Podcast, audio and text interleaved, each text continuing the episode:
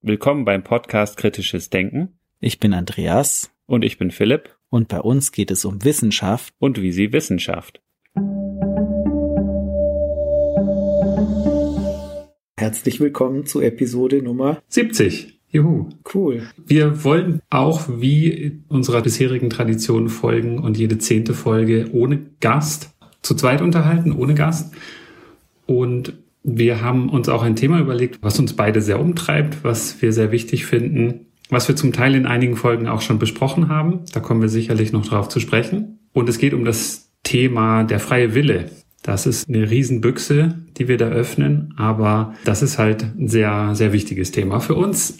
Und schon als Disclaimer, wir haben keine Antwort auf die Frage. Wir haben da natürlich eine Haltung dazu, die wollen wir auch besprechen. Aber wir wollen auch über die Auswirkungen sprechen, was das für äh, Konsequenzen hat, wie man überhaupt die Frage behandeln kann, aus welchen Perspektiven man drauf schauen kann. Bevor wir dabei einsteigen, wollen wir uns auf jeden Fall nochmal bedanken für alle Hörerinnen und Hörer, die die letzten Episoden unseres Podcasts schön kommentiert haben, uns kritische Fragen gestellt haben oder kritische Kommentare auf unserer Webseite gepostet haben. Da freuen wir uns natürlich riesig. Wenn wir das lesen, dann denken wir nicht, oh, hm, da ist jemand anderer Meinung, sondern wir freuen uns. Das ist für uns sehr hilfreich, weil es ist völlig klar, bei vielen Themen, über die wir sprechen, da sind wir selber keine Fachleute. Weder bei der Wirtschaftspsychologie noch beim Thema Klimaschutz und Energiepolitik, was auch immer. Da freuen wir uns also, wenn ihr uns auch eure Gedanken dazu schreibt. Entweder auf der Webseite oder auch per E-Mail, auf Social Media, wo auch immer. Genau, und ich finde es auch, es ist sehr wertvoll, wenn da auch eine Diskussion entsteht und äh, die Rückmeldung war teilweise eben, dass wir zu wenig kritische Fragen stellen in den Episoden mit unseren Gästen dass äh, da der Wunsch da ist, dass wir doch mehr hinterfragen, was unsere Gäste präsentieren und erzählen. Und ja, ich denke auch, ein Teil davon kann natürlich sein, wir laden auch tendenziell eher Gäste ein, die vielleicht dem entsprechen, wie der Haltung, die wir selbst vielleicht auch haben, was dazu führt, dass man dann weniger kritisch nachfragt. Und es ist aber auch bei manchen Themen schwierig, dann Gäste zu bekommen, die eine ganz andere Haltung haben. Anderer Einflussfaktor ist natürlich auch, dass man den Gästen gegenüber auch respektvoll ist und wir möchten ja auch, dass sich die Gäste in unserer Sendung wohlfühlen und nicht hinterher das Gefühl haben, die haben mich die ganze Zeit genervt mit schwierigen Fragen. Ja, also ich kann mir vorstellen, dass da auch verschiedene Gründe gibt, die dazu führen, warum wir manchmal eben nicht so kritisch nachfragen, wie das sich vielleicht viele wünschen würden. Aber auch da wunderbar, wenn das im Nachhinein passiert, weil wir laden unsere Gäste nicht ein, um sie von irgendetwas anderem zu überzeugen. Natürlich, wenn wir kritische Nachfragen selber haben, überlegen wir uns natürlich zum Teil auch vorab, ähm, dann stellen wir die. Häufig ist es natürlich, das kennen wir alle, so, mir kommen viele gute kritische Nachfragen erst, wenn ich den Podcast beim Schneiden nochmal anhöre. Dann ist das aber nicht mehr interaktiv. Von daher muss das auch im Nachhinein passieren. Aber es ist immer gut, wenn diese Diskussion auch im Nachhinein noch zusätzlich passiert. Wir geben uns natürlich Mühe, kritisch zu sein, auch im Namen unseres Podcastes. Aber wir selber decken natürlich auch voller Vorurteile, voller Haltungen, die implizit oder explizit auch den Weg in den Podcast finden. Und da kann man zum Teil anderer Meinung sein. Wenn es um Tatsachenbehauptungen geht, dann korrigiert uns gerne. Also da kann man auch gerne den Faktenchecker nochmal anwerfen. Interessant wird es natürlich dann, wenn Tatsachen, Behauptungen und Meinungen, Haltungen sich vermischen. Gerade bei sehr komplexen Themen ist das ja normalerweise der Fall. Und da hilft es dann, aus verschiedenen Blickwinkeln nochmal drauf zu schauen am Ende ist es ja auch oft, dass verschiedene Werte, Werthaltungen dann dahinter stehen, ähm, wie ich dann ein bestimmtes Thema betrachte und verschiedene Aussagen auch bewerte und dann finde, das stimmt gar nicht oder ich finde, das stimmt, je nachdem eben, was ich dann für einen Hintergrund habe und was mir eben persönlich dann besonders wichtig ist. Ne? Ja, ist, das ist ja auch ein Prozess, der dann äh, angestoßen werden soll, dass man dann auch drüber diskutiert und in Austausch kommt.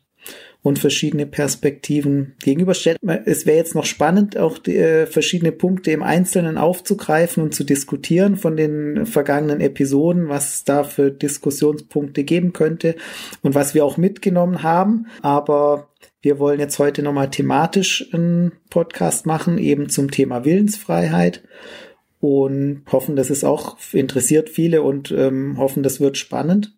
Ja, ich würde mal so mit dem Thema einsteigen. Wenn wir an Willensfreiheit denken, würde ich mal einen ganzen Schritt weit zurückgehen und sagen, wie ist eigentlich unser Denken entstanden? Und Willensfreiheit, das hat irgendwo auch was mit dem Denken zu tun oder mit, mit Dingen, die in unserem Kopf basieren. Und unser Denken ist in der Entwicklungsgeschichte, da hat uns die Evolutionstheorie von Darwin einen ganzen Schritt weitergebracht, etwas, was eben über lange Zeit entstanden ist. Und die Evolutionstheorie von Darwin bringt uns eigentlich auch mehr in die Richtung der Gleichsetzung von Physiologie und Psychologie, weil wir erkennen, dass eigentlich die Entwicklung von den, von unserem Gehirn, von den physiologischen Prozessen auch die Entwicklung von mentalen Prozessen ähm, ermöglicht hat. Also im Grunde können wir heute sagen, dass unser Denken eigentlich auf dem beruht, was in unserem Gehirn passiert. Und das ist eigentlich schon mal eine wichtige Grundlage, um dann weiter zu überlegen, was bedeutet das denn eigentlich? Und man kann sich auch vorstellen, dass Bewusstsein, und das spielt in diesem Kontext von Willensfreiheit eben auch eine ganz wichtige Rolle, eben auch ein Prozess ist, der in unserem Gehirn passiert. Also Bewusstsein spielt natürlich deshalb eine wichtige Rolle, weil Willensfreiheit natürlich auf eine Art bedeuten muss, dass wir uns bewusst für irgendetwas entscheiden, weil unbewusste automatische Prozesse ja keine freie Entscheidung wären. Also es geht da um bewusste Prozesse und Bewusstsein, da kommen wir nachher noch im Detail dann drauf, was kann man darunter verstehen und wie ist es eigentlich. Wenn wir annehmen, das ist über lange Zeit in unserem Gehirn entstanden, das spricht zum Beispiel dafür, dass ja auch in unseren nahen Verwandten ähnliche Fähigkeiten vorhanden sind. Also wenn man jetzt zum Beispiel ähm, Schimpansen nimmt, die auch die Möglichkeit haben, sich in einem Spiegel zu erkennen, dann müssen die auch ein gewisses Konzept von sich selbst haben und die Möglichkeit haben, die Aufmerksamkeit darauf zu richten und dadurch auch zum Objekt der eigenen Aufmerksamkeit zu werden, so ein gewisses grundlegendes Konzept von sich selbst, ne? also um sich im Spiegel zu erkennen. Das geht auch nicht bei allen Menschenaffen, aber man sieht, dass da eben schon so etwas grundlegend angelegt ist, was bei uns vielleicht in einer noch weiterentwickelten Form vorhanden ist, könnte man sagen. Mhm. Also klar, das, das geht jetzt alles so in die Richtung Bewusstsein, vielleicht als Voraussetzung dafür.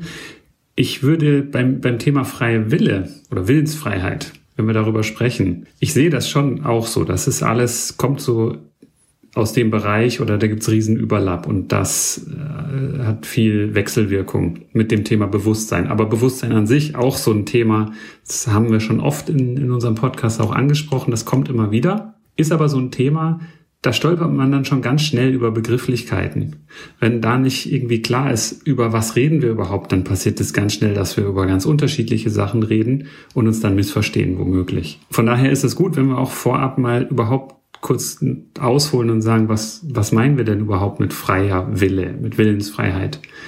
Da muss man dann zum einen mal überlegen, was ist frei und, und also Freiheit über den Freiheitsbegriff und auch über den Willen. Was bedeutet das überhaupt? Und ich habe mir auch in, in, in der Vorbereitung nochmal zu dieser Episode auch den zweiten Teil unseres Gesprächs mit Professor Metzinger angehört, wo wir auch ein bisschen das Thema angeschnitten haben, Willensfreiheit. Genau, da kommen wir dann auf jeden Fall nochmal drauf. Aber es ist gut, wenn du auch nochmal so ein bisschen definierst, was gehört denn zu diesem Thema dazu und aus welcher Richtung kommen wir da.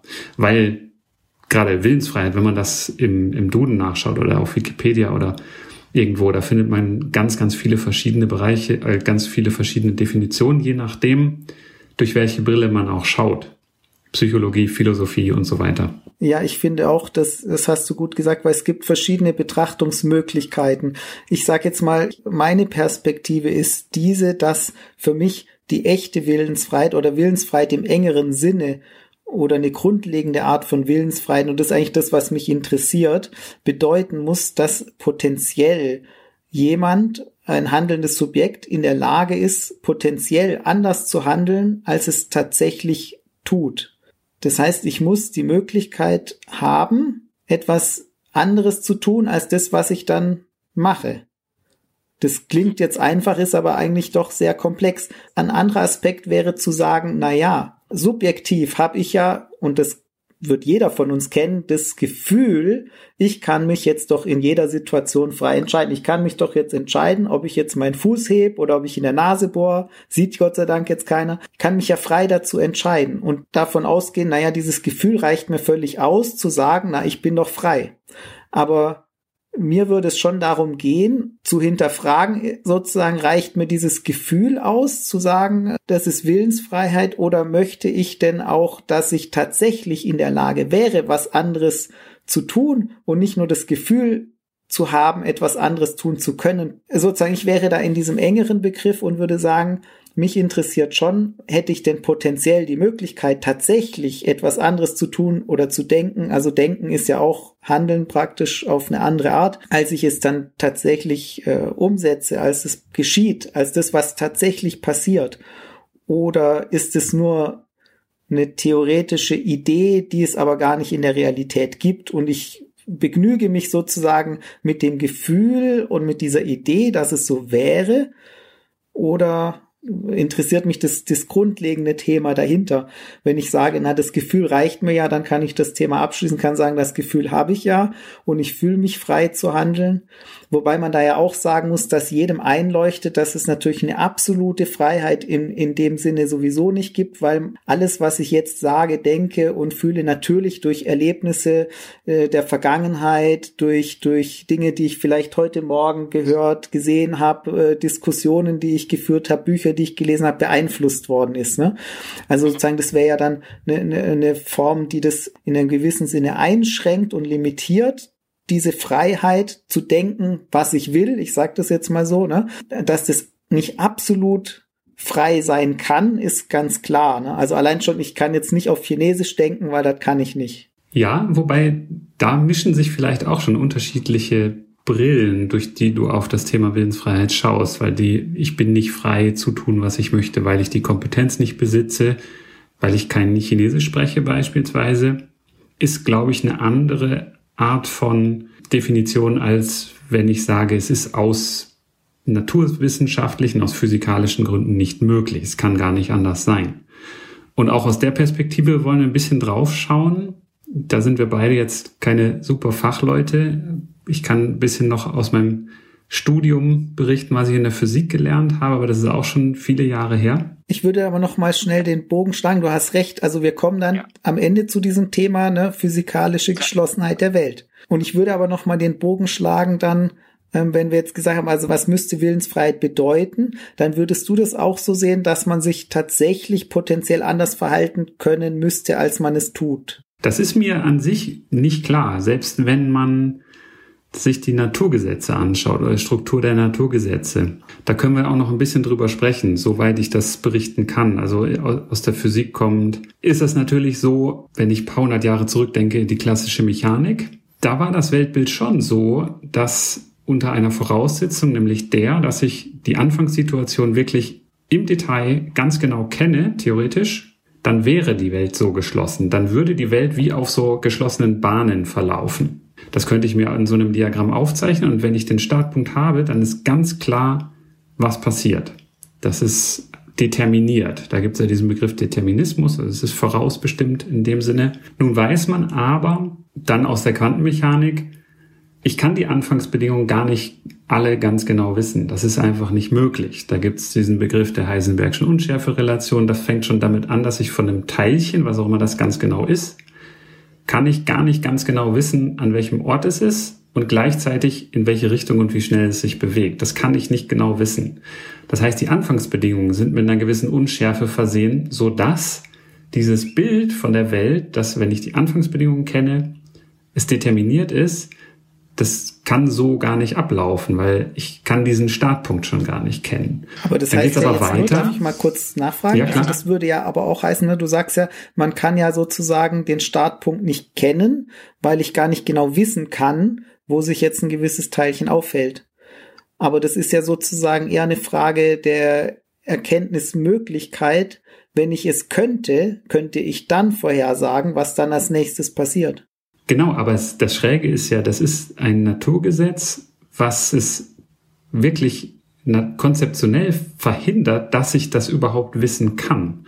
Ich kann es nicht genau messen. Das ist nicht möglich. Genau, es ist nicht messbar, aber, aber das würde ja, es gibt ja eine gewisse Ausgangsbedingung, die ich zwar nicht kennen kann, aber würde diese Ausgangsbedingung nicht, wenn es dann sozusagen äh, eine kausale Kette gibt, dann auch zu einem nächsten Zustand führen, der notwendig auf den ersten folgt, wenn es sozusagen einen kausalen Bedingungskomplex gibt, in dem alle Dinge, die sozusagen ein gewisses Ereignis notwendig hervorführen, dann berücksichtigt sind. Genau, das, das würde man ja denken, dass das in den Naturgesetzen theoretisch möglich ist. Wenn man sich das aber dann auf der Ebene von dem Allerkleinsten anschaut, wenn man dann in die Quantenmechanik geht und sich das da überlegt, dann kommt man eben auf diese Gesetze, die einem das verbieten, das ganz genau kennen zu können. Aber so einfach ist das dann auch wieder nicht, weil die Quantenmechanik ist, eine, ist so ein Theoriegebäude, was jetzt seit über 100 Jahren in der Welt ist.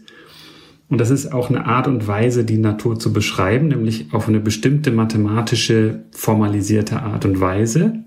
Das sieht ganz hübsch aus mit so Zacken und Klammern und Buchstaben, vielen griechischen Buchstaben und so weiter. Das ist formal, man könnte sagen schön oder einfach oder wie auch immer. Es führt aber dazu, dass grundsätzlich, also naturgesetzlich, bestimmte Sachen einfach nicht gehen. Nämlich, dass ich sowas ganz, ganz, ganz genau messen kann. Und das ist im Extrem so, dass wenn ich den Ort von einem Teilchen, wenn, ich, wenn jetzt ein Teilchen wirklich nur ein Punkt wäre, ein mathematischer Punkt im Raum, und ich wüsste ganz genau, wo der ist, dann wäre die Ungenauigkeit, was ich über Richtung und Geschwindigkeit von dem Teilchen sagen kann, unendlich groß im Prinzip.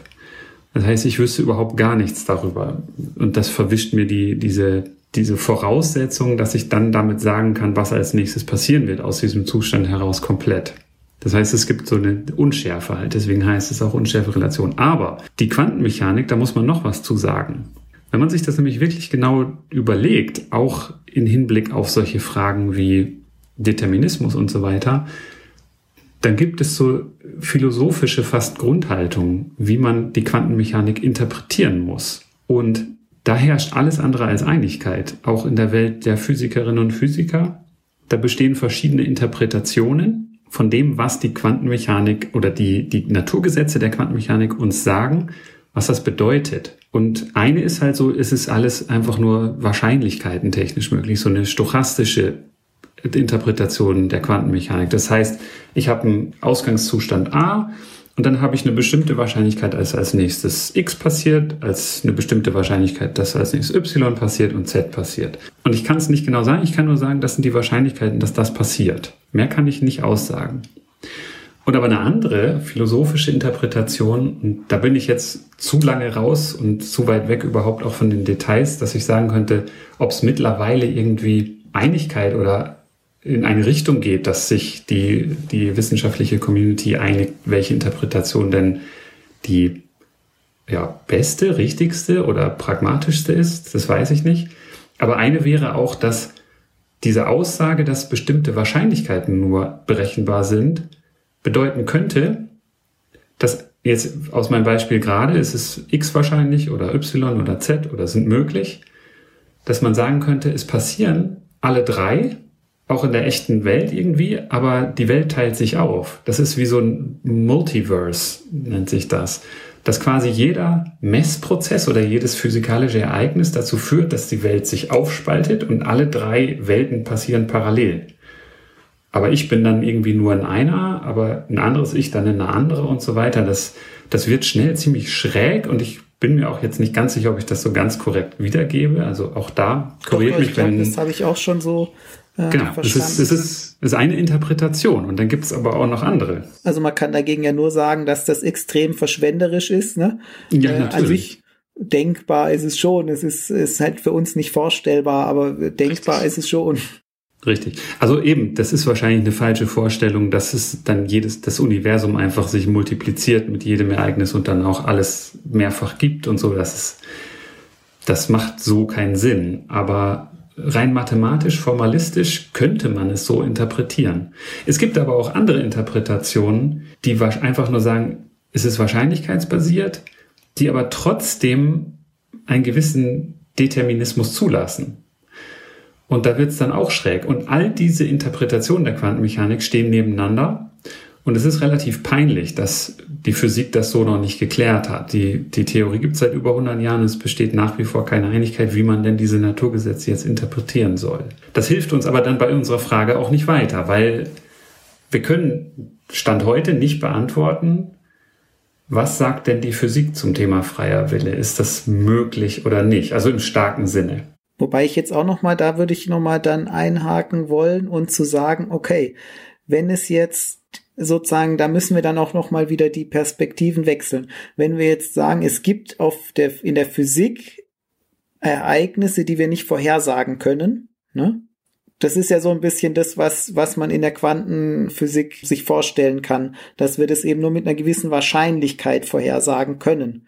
Die eine Frage, die sich stellt, ist natürlich dann, ob es dann grundsätzlich unvorhersagbar ist. Und wenn es unvorhersagbar ist, wären es dann zufällige Ereignisse. Das wäre dann genau. die Alternative dazu.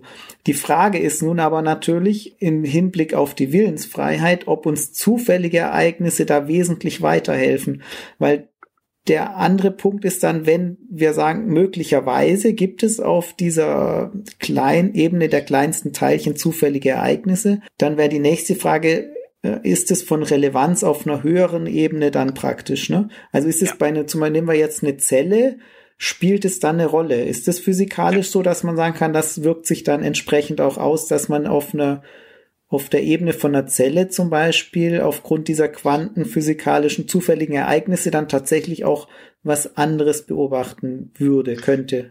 Ja, das ist, glaube ich, auch genau die richtige Betrachtung oder die richtige Frage da zu stellen, weil Quantenobjekte, worüber reden wir da eigentlich? Da reden wir natürlich über Lichtteilchen, über Photonen oder über Elektronen oder über Protonen, Neutronen, über ein Wasserstoffatom meinetwegen. Und ich glaube, so der, das größte Objekt, was man wirklich quantenmechanisch beschreiben kann, ist irgendwie auf der Ebene von einem Molekül. Also jetzt irgendwie, glaube ich, diese C60-Moleküle, diese fußballartigen Objekte da aus Kohlenstoffatomen. Da hat man Messungen gemacht, in denen man nachweisen kann, dass die Dinger sich auch verhalten wie eine Welle zum Beispiel. Das ist ja dieser seltsame Welle-Teilchen-Dualismus aus der Quantenmechanik. Auch, dass sich eigentlich Materie beschreiben lässt als Welle in der Wellenmechanik über bestimmte Gleichungen, aber auch, und das ist ja eher so unser Blockverständnis von Materie, das ist irgendein Teil, da ist was, da ist Materie. Beide Beschreibungen gehen irgendwie und manchmal ist die praktischer, manchmal die andere.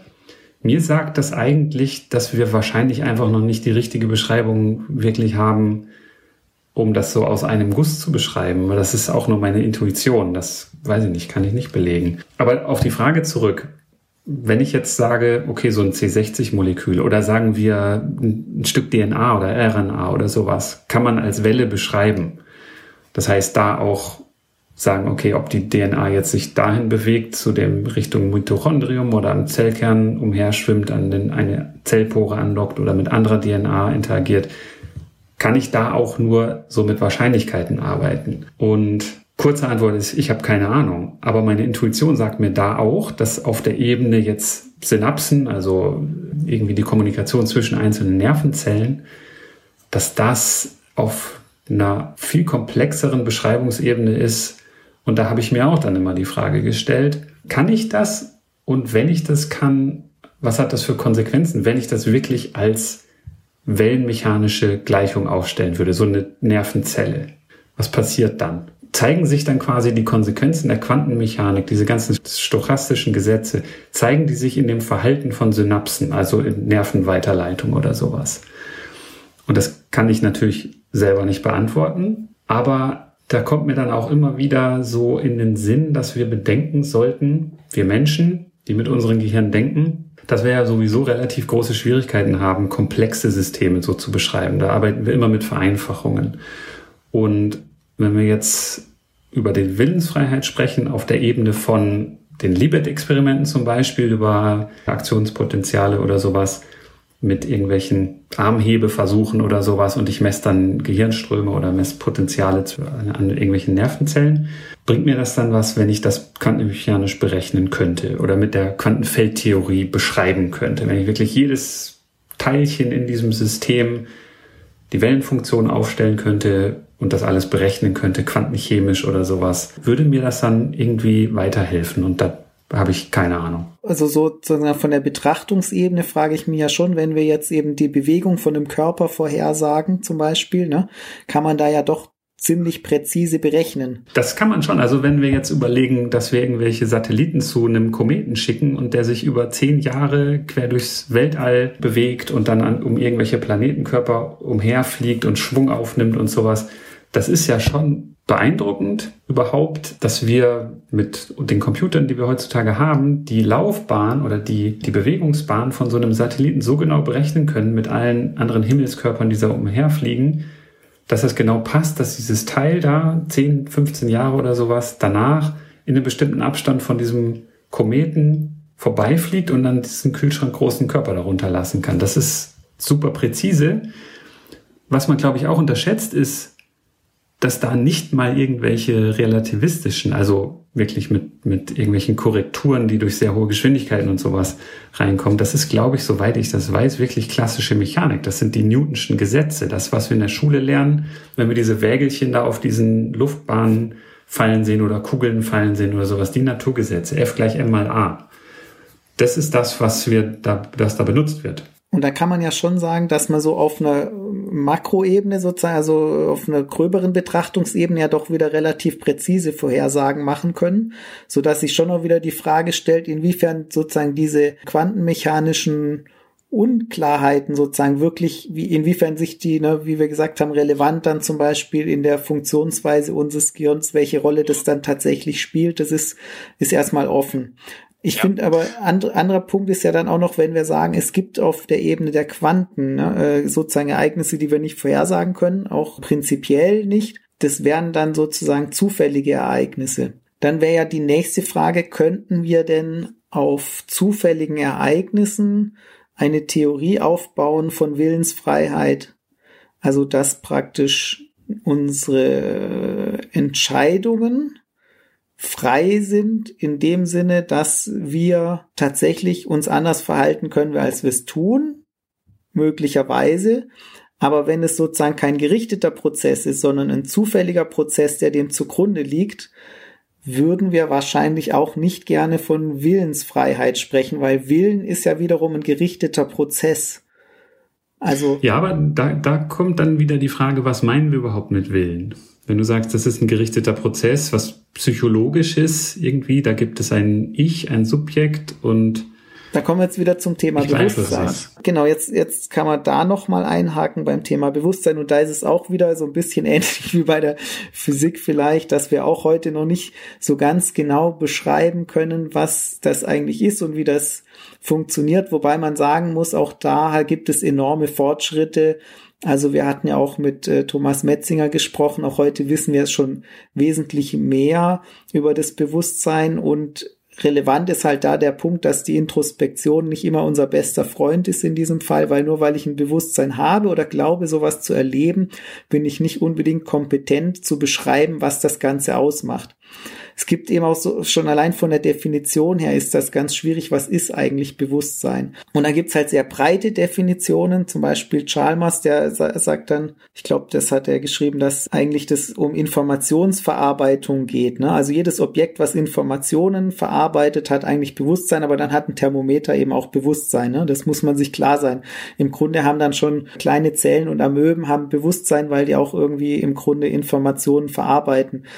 Und es ist dann halt ein sehr breiter Begriff. Und wenn wir in dem Sinne von Bewusstsein sprechen, das ist ja legitim, das zu machen. Aber ich finde, der Begriff verliert dann natürlich auch seine, seine Bedeutung oder seine Spezifität. Im Grunde möchte ich das doch schon sehr viel enger fassen und es doch irgendwie eingrenzen, was eigentlich Bewusstsein ist. Und sonst würde ich halt sagen, alles hat Bewusstsein. Ne? Das ist auch, auch ein schöner Gedanke irgendwie auf eine Art. Aber für mich ist das irgendwie unbefriedigend, weil ich denke schon, dass wir alle als Menschen gerade irgendwie sowas erleben von ich bin ein handelndes Subjekt, also es ist irgendwie eine Art von Selbstkonzept und da ist irgendwie ich ich merke doch, ich weiß doch, was ich denke und ich ich kann sozusagen mein eigenes Denken ja beobachten. Und das ist doch eigentlich das Spannende, also im Grunde eher so ein sehr enges Konzept von Selbstbewusstsein, da wird's doch interessant. Das ist doch eigentlich das, wo ich denke, yo, das ist ja, was uns eigentlich irgendwie auch ausmacht, so unser Erleben ausmacht. Das ist ein wesentlicher Kern. Und ich würde mich jetzt nicht gerne mit dem Thermometer vergleichen. Da sehe ich schon einen Unterschied. Ne? Ein Thermometer mag auch schlau sein und äh, weiß ich nicht, tolles Instrument, aber ein Thermometer erlebt was ganz anderes als ich. Das weiß man nicht. Auch dieser, dieser klassische, dieser Essay von Thomas Nagel oder wie heißt er? Genau, also auch so diese Qualia. Aber also würde jetzt nochmal von der Definition, würde ich sagen, ich fand zum Beispiel ganz gut von Pöppel, der hat mal geschrieben, bewusst ist ein Zustand, bei dem für wenige Sekunden aufgrund eines integrativen Mechanismus des Gehirns Mentales repräsentiert ist, das heißt im Fokus der Aufmerksamkeit steht. Das bedeutet, ich bin mir gerade jetzt dessen bewusst, was ich jetzt gerade sage diesen Satz, den ich jetzt sage, dessen bin ich mir jetzt gerade auch bewusst. Das heißt, es ist im Fokus der Aufmerksamkeit und wird repräsentiert. Wie kann man denn das jetzt beschreiben, Bewusstsein? Und das ist jetzt sehr vereinfacht. Man kann eben sehr viele Modelle von Bewusstsein machen aus verschiedenen Perspektiven und die sind alle sehr unzulänglich. Ich habe so einen Aufsatz mal geschrieben, den kann man im Internet finden, auch für die Hörer, wer das, wenn das interessiert. Da geht es um eben Bewusstsein, der heißt epistemische Grenzen der Wissenschaft und der ist in der Zeitschrift Tabula Rasa erschienen. Ich habe das heute Mittag nochmal äh, recherchiert, den gibt's immer noch. Der ist von 2009 oder so, kann man finden. Verlinken wir in den Show Notes. Genau, wir können ja auch noch verlinken. Und ja, da habe ich auch so argumentiert also, oder so ein Modell vorgestellt, das Bewusstsein eben beschreibt als so ein Repräsentationsprozess. Also es ist im Grunde hat es so was sprachlich syntaktisches. Wir sagen immer etwas über etwas aus, also darauf baut Sprache eben auf. Und man kann sich auch evolutionstheoretisch vorstellen, dass im Grunde die Entstehung von Bewusstsein auch eng mit diesen Sprach- und Kommunikationsprozessen zusammenhängt. Also das Ich entsteht im Du, ich muss ein Gegenüber haben, um mich dann selbst auch irgendwann zu erkennen. Und das kennt man auch bei Tierexperimenten so, also dass dieses Selbstbewusstsein eigentlich auch erst entsteht, wenn man dann auch ein Gegenüber hat. Und dass eben diese sprachlichen Kommunikationsprozesse auch dazu führen, dass wir etwas über etwas aussagen und Bewusstsein könnte man jetzt, das ist jetzt nur eine Vorstellung, das ist jetzt sehr vereinfacht, sich vorstellen, dass es sozusagen einen übergeordneten Prozess gibt, der Prozesse auf einer niederen Ebene abbildet und diese werden dann dadurch praktisch transparent. Ne? Ich merke jetzt im Moment, was ich denke. Ne? Und es muss jetzt ja nicht immer sprachlich sein, sondern es geht da um Symbolisierung. Das kann ja auch eine, eine andere Art von Vorstellung sein, aber es ist ein syntaktisches System, bei dem etwas über etwas ausgesagt wird. Das Problem, das dann entsteht, und da hatten wir es auch mit Thomas Metzinger im Grunde davon, wenn man sich das jetzt so vorstellt, also in diesem Bild, dann ist sozusagen dieser Prozess des etwas über etwas Aussagen, dann ist zwar das, worüber ich etwas aussage, repräsentiert, sozusagen dieser niederere Prozess der Informationsverarbeitung ist repräsentiert, aber dieser übergeordnete Prozess, der Prozess zweiter Ordnung sozusagen selbst, der ist nicht repräsentiert. Das heißt, das ist eben dieser Ego-Tunnel, ne? dieser, der sozusagen, wir haben das ist so meine Vorstellung von diesem Bild, ne? Wir, die, der ist uns eben nicht transparent. Ne? Also dieser Prozess, wie unser Bewusstsein wiederum etwas äh, repräsentiert, den kennen wir nicht. Dann bräuchte es sozusagen nochmal einen übergeordneten Prozess dritter Ordnung. Und um den zu repräsentieren, nochmal vierte Ordnung, fünfte Ordnung. Das heißt, es ist uns, diese Entstehung ist uns deshalb nicht transparent. Das ist gar nicht möglich. Und sinnvoll ist halt, dass dass diese Repräsentanz immer einheitlich ist. Also wir erleben Bewusstsein ja auch als was Einheitliches. Ich erlebe mich ja nicht als viele und ich kann auch nicht viele Gedankenströme parallel haben. Also wenn man das hat, dann ist es eher psychologisch nicht so gesund wahrscheinlich. Psychopathologisch müsste man sich damit dann beschäftigen, was das bedeutet. Das würde auch rein evolutionsbiologisch keinen Sinn machen, wenn ich mehrere Bewusstseine parallel hätte und die hätten eine Handlungsrelevanz, dann würden sie sich ja möglicherweise auch widersprechen. Also ich kann ja immer nur eine Handlung ausführen, das heißt, es würde gar keinen Sinn machen. Wenn in mir zwei widerstrebende ähm, Agenten wären, dann wäre ich ja zwei Personen. Also es ist ein einheitliches. Aber wie ist denn das?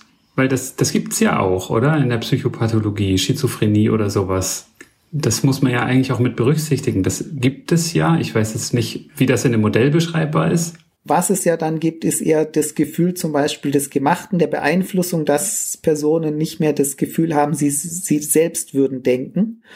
oder sie haben das Gefühl, ihr Denken wird beeinflusst oder verändert oder ihnen werden die Gedanken entzogen also jetzt bei einer Schizophrenie zum Beispiel, oder dass sie die eigenen Gedanken wie laut hören, wie von außen diese Ich-Störungen nach Schneider, was so man als klassische Erstrangsymptome bezeichnet. Und da gibt es tatsächlich eben, da gibt es solche Fehlfunktionen eigentlich in, im Bewusstsein, könnte man sagen. Ne? Aber weniger diese Fehlfunktion, dass ich jetzt sozusagen mehrere Bewusstseine parallel hätte. Ne? Also sozusagen, da ist auch unsere Kapazität begrenzt. Wir können immer nur einen Prozess sozusagen repräsentieren. Sozusagen es ist dann schon so, dass immer eigentlich nur ein Vorgang repräsentiert wird im Bewusstsein, wenngleich eben sozusagen das Gefühl, dass es das eigene Denken ist, das kann verloren gehen. Ist jetzt auch ein bisschen komplexer psychopathologisch, sich das nochmal zu erklären. Man kann sich ja auch vorstellen, dass bestimmte Informationen aus verschiedenen Kanälen abgerufen, zugeordnet werden müssen und da kann natürlich auch Verschiedenes schiefgehen. Also sagen wir, ich bestimmte Informationen werden abgerufen aus einem sprachlichen Gedächtniskontext und ich erlebe das aber jetzt nicht als Input von mir selbst, sondern als Input von außen, dann höre ich irgendwie eine Stimme als Beispiel. Ne? So kann man sich, ich sage das jetzt mal vereinfachend, irgendwie ein Bild, wie man sich das vorstellen kann. Da können eben auch Sachen tatsächlich schief laufen. Aber du, du beschreibst das alles jetzt so, es gibt den Zustand, wie das im normalen, im Anführungsstrichen gesunden passiert. Und dann gibt es die psychopathologischen Ausreißer. Ich habe aber die ganze Zeit bei mir auf der Schulter so ein kleines Männchen, was da sagt, Vorsicht. Das haben wir auch mit Thomas Metzinger besprochen. Es könnte ja sein, dass wir so dieser Kontrollillusion erliegen. Das hat sich auch evolutionär herausgebildet, dass wir uns selber eigentlich täuschen, dass jedes Mal, wenn wir uns dieses Konzept überlegen, dass dann dieses kleine Selbstmodell Männchen, in meinem Fall jetzt, herkommt und sagt, ah ja, guck, das habe ich mir jetzt überlegt.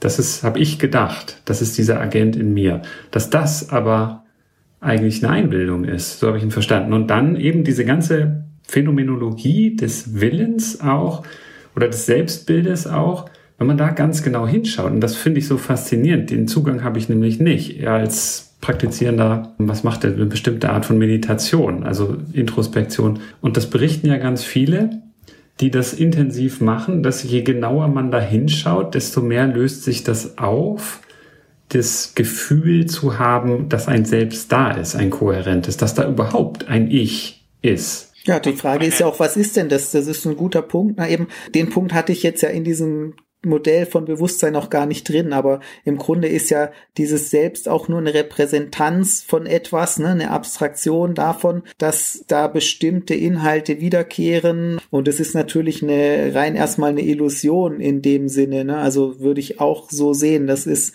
einfach mal ein Inhalt, der dann da repräsentiert wird und diese, diese Kohärenz und diese zeitliche, überdauernde Wahrnehmung von selbst ist ja auch eine gewisse Täuschung. Also wenn ich abends ins Bett gehe, dann ist Bewusstsein weg und dann morgens ist es wieder da und dann äh, sozusagen äh, erwacht mein Selbst praktisch von neuem und beginnt wieder die Welt aus einer bestimmten Perspektive zu sehen und mich selbst äh, wahrzunehmen.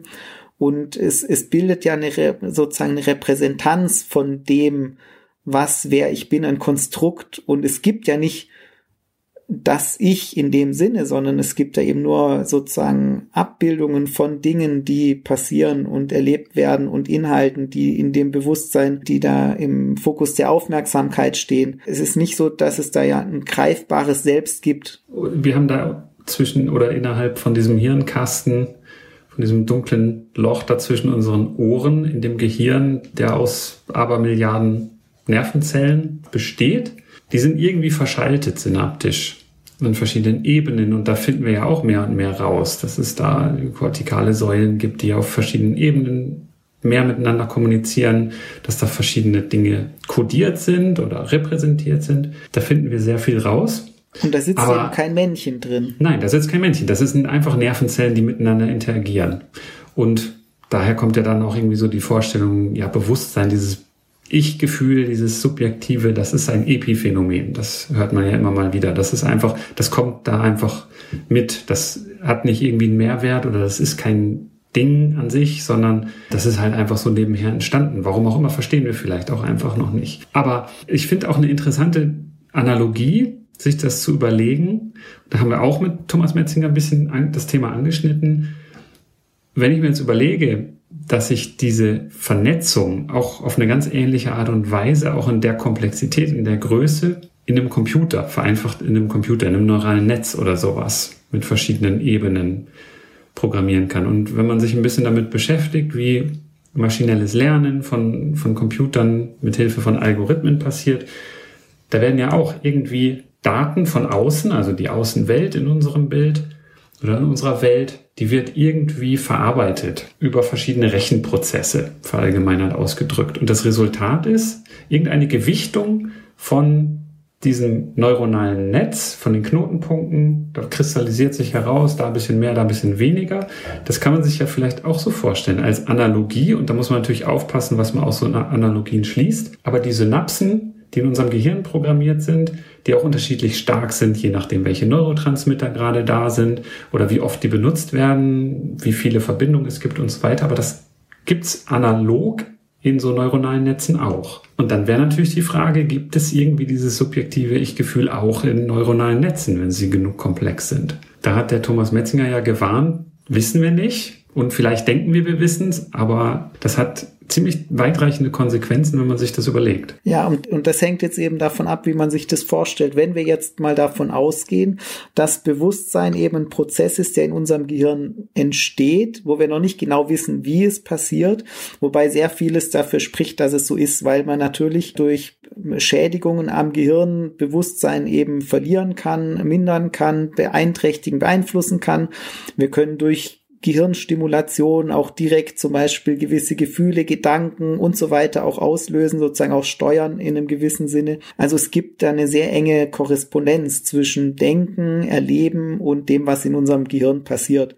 Also alles, was wir eigentlich bisher wissen, spricht dafür, dass es da eine eins zu eins Entsprechung gibt. Ne? Bewusstsein ist, ein, ist etwas, was unser Gehirn erzeugt auf eine Art, dann unser Gehirn ist eine Art von Biocomputer, dann müsste sich das ja auch auf eine andere Art möglicherweise auch äh, herstellen lassen oder auf so einen Mechanismus erzeugen lassen. Das wär, ist für mich nur plausibel, weil im Grunde ist halt unser Gehirn, also eine Nervenzelle ist natürlich nochmal anders wie ein Taschenrechner, weil die auf eine, auf so eine biochemisch, elektrochemische Art ja auch kommuniziert und Informationen verrechnet und deshalb nochmal unendlich komplexer ist als ein Computerchip. Aber auch sowas müsste sich ja theoretisch irgendwie simulieren lassen, Nehmen wir an, wir hätten eben jetzt völlig unbegrenzte Rechnerkapazität und Möglichkeiten und so weiter. Rein theoretisch ist da, ist da ja vieles möglich und wahrscheinlich würde es sich auch auf eine andere Art umsetzen lassen, als es in unserem Gehirn implementiert ist. Ne? Ich gehe davon aus, dass das so ist, aber kann man natürlich auch anders sehen. Und wenn wir jetzt sagen,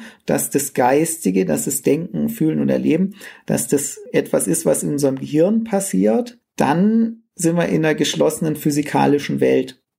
Und dann, dann kann ich das auch mit einem Computer überwiegend wahrscheinlich machen. Und da ist dann wieder bei diesem Leib-Seele-Problem, wenn jetzt jemand sagt, das ist nicht so, ne, sondern das sozusagen unser Erleben, Fühlen und Denken, das ist eben nicht nur das, was in unserem Gehirn passiert. Gerade dann würden sich ja auch wieder Freiräume eröffnen, dass unser Denken, Fühlen eben nicht nur die Konsequenz ist von Prozessen, die im Gehirn passieren. Und es würde Freiheitsmöglichkeiten eröffnen. Aber beim Leib-Seele-Problem ist eine grundsätzliche das ist eigentlich die Unverträglichkeit von mehreren Sätzen. Man kann sich das vorstellen, das setzt voraus, geistige Ereignisse sind nicht physische Ereignisse. Geistige Ereignisse interagieren kausal mit physischen Ereignissen. Und der dritte Satz, der dann da schwierig dazu passt, wäre, der Bereich des Physischen ist kausal geschlossen. Ja, also was du da beschreibst, ist ja quasi ein dualistisches System. Also dualistisch in dem Sinne, es gibt Geistiges und es gibt Materielles. Das wäre jetzt ein, eine Tür, die man aufmachen kann, zu sagen, na ja, ähm, wenn Geistiges nicht Physisches ist, dann ist es eben auch frei, weil es nicht physischen Gesetzmäßigkeiten unterliegt. Gleichzeitig wäre man dann ja auch in der Situation erklären zu müssen, wie etwas Physisches beziehungsweise etwas nicht physisches mit etwas physischem interagieren kann. Und das würde eben voraussetzen, dass eben die physikalische Welt in sich nicht geschlossen ist. Also Energieerhaltungssatz und so weiter, das dürfte nicht gelten, weil sonst funktioniert das nicht. Wenn die physikalische Welt in sich geschlossen ist, dann kann da ja nicht irgendein Impuls reinkommen aus dem Nichts praktisch, ne, oder, oder und der nicht Gesetzmäßigkeiten der Physik unterliegt, sondern völlig in einer, in einer ganz anderen Sphäre ist, sozusagen, also geistig oder so, wenn wir sagen, in, in, einer, in einer Form von geistig im Sinne von tatsächlich irgendwie mystischer Art, das, was eben nicht was physikalisch Greifbares ist. Deshalb die Korrespondenz von unserem Denken, Fühlen oder Leben und unserem Gehirn ist nach allem, was wir bisher wissen, so eng, dass es eigentlich keinen Grund gibt zu der Annahme, dass es irgendetwas außerhalb des Physischen gibt, was unser Denken und Fühlen, Handeln verursacht. Ja, genau. Ich würde sagen, das ist aber ganz wichtig, wie du es sagst. Nach allem, was wir bisher wissen, die Naturgesetze, so wie sie wir Stand heute, Ende 2022 kennen, die deuten nicht darauf hin, dass so ein Dualismus notwendig ist oder dass der es gibt keine Hinweise darauf, dass dieses Geistige und das Materielle unterschiedliche Qualitäten sind und dann in irgendwie mit interagieren, miteinander interagieren. Das heißt natürlich nicht, dass da muss man aufpassen, dass man nicht so argumentativ in die Falle tappt und sagt, weil wir das heute nicht wissen, ist es nicht möglich. Also denkbar wäre es theoretisch, weil wir können die Natur nicht. Absolut, das ist richtig, da sagst du richtig, dass es denkbar ist, wobei man sich natürlich dann auch immer fragen muss, warum soll ich es annehmen? Also wenn man jetzt wissenschaftlich denkt, ne, wenn ich jetzt, also man kann das natürlich aus unterschiedlichen Perspektiven betrachten. Wenn ich jetzt sage, ich wünsche mir, dass es so ist und deshalb stelle ich mir das so vor, ist natürlich eine Möglichkeit. Aber wenn ich zu Erkenntnissen darüber kommen will, wie die Welt wirklich beschaffen ist, dann muss ich mich ja schon fragen, welche Annahmen will ich denn machen? Und insofern ist es ja eine Annahme, die ich nicht brauche und insofern auch, da ich keine Hinweise darauf habe, dass es so ist, auch eine Art von einer beliebigen Zusatzannahme. Die kann ich machen. Ne? Du sagst, also es ist richtig, es könnte auch sein, sein, dass man irgendwann mal tatsächlich Hinweise darauf findet, dass es so wäre. Aber es ist natürlich äh, eben so eine Annahme, da kommt man in diesen Bereich, ne, Teekessel im Orbit vom Mars, wir können es nicht widerlegen, kann man sagen, das ist so. Aber man muss sich schon fragen, warum soll ich das annehmen? Also wenn man jetzt rein wissenschaftlich denkt, dann würde ich schon sagen, hm, es lohnt sich nicht, das annehmen. Und trotzdem haben natürlich zum Beispiel geistige Ereignisse auch eine andere Qualität, weil es eine andere Ebene von Beschreibung ist, als jetzt halt zum Beispiel neuronale Ereignisse. Einfach weil wir auf einer anderen Beschreibungsebene ja. uns bewegen. Und dann ist schon die Frage, inwiefern sind diese geistigen Ereignisse eben reduzierbar auf diese Dinge, die in unserem Gehirn passieren. Und dann hat man eben die verschiedenen Betrachtungsebenen. Deshalb hatten wir es ja vorher von der Physik, weil man eigentlich von unten aufbaut, was passiert äh, physikalisch bei den kleinsten Teilchen was passiert in der Biologie, äh, in, in der Chemie, dann äh, Biochemie, was passiert mit den Zellen, was passiert neuropsychologisch, neurologisch, biopsychologisch dann nachher und was passiert dann psychologisch. Und das sind ja eigentlich alles nur Beschreibungsebenen, die man dann von oben nach unten durchwandern kann und dem zugrunde liegen ja dann wiederum eben diese physikalischen Prozesse, wo wir sagen können, es gibt da einerseits Gesetzmäßigkeiten, aber eben auch Dinge, die wir im Moment zumindest nicht klar vorhersagen können. Und wenn es auf dieser Ebene zufällige Ereignisse gibt, dann würde sich ja immer noch die Frage stellen, ob dann auf dieser höheren Ebene von Denken, Fühlen und Handeln dann aufgrund dieser zufälligen Ereignisse sozusagen die Möglichkeit bestehen würde, sich wirklich frei zu verhalten. Genau, ich, ich finde das auch eine schöne Beschreibung und ich selber sehe das auch so und ich bin beileibe kein Dualist. Ich sehe auch keinen Grund, dass irgendwie, dass das so sein sollte. Ich glaube, es gibt irgendwie einen Satz von Naturgesetzen, die wir vielleicht auch in der schlussendlichen Form, wie sie die Welt tatsächlich beschreiben würden, so noch nicht kennen, zum Teil, aber wir kennen sie schon ganz gut und dem sollten wir auch nicht widersprechen. Das ist so ein bisschen auch so die, dieses, wir irren uns empor. Also wir scheitern an Experimenten, die wir machen, verfeinern unsere Vorstellung von der Welt, aber sie ist dann doch meistens nicht irgendwie so komplett anders, als wir denken. Zumindest wenn man so im wissenschaftlichen Paradigma sich bewegt. Aber eine Sache, die ich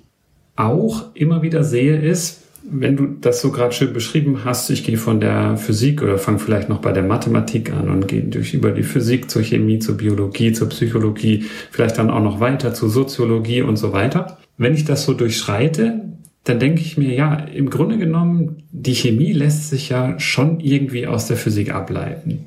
Und wenn ich dann von der Chemie gehe, ja, chemische Gesetze reichen mir im Großen und Ganzen zusammen mit der Physik, um, um so auf zellulärer Ebene die Biologie zu beschreiben. Aber ich glaube trotzdem, dass zwischen Physik und Psychologie, und wenn ich jetzt diese Phänomenologie, dieses Selbstgefühl, dieses Ich-Gefühl auf der psychologischen Ebene ansiedel, mache jetzt mal als Hypothese, dann ist der Weg runter, in Anführungsstrichen runter zur Physik, geht durch so viele Ebenen von Komplexität. Da geht, glaube ich, uns das Gefühl dafür verloren, wie die Naturgesetze auf der kleinsten Ebene die auf einer anderen Ebene beeinflussen.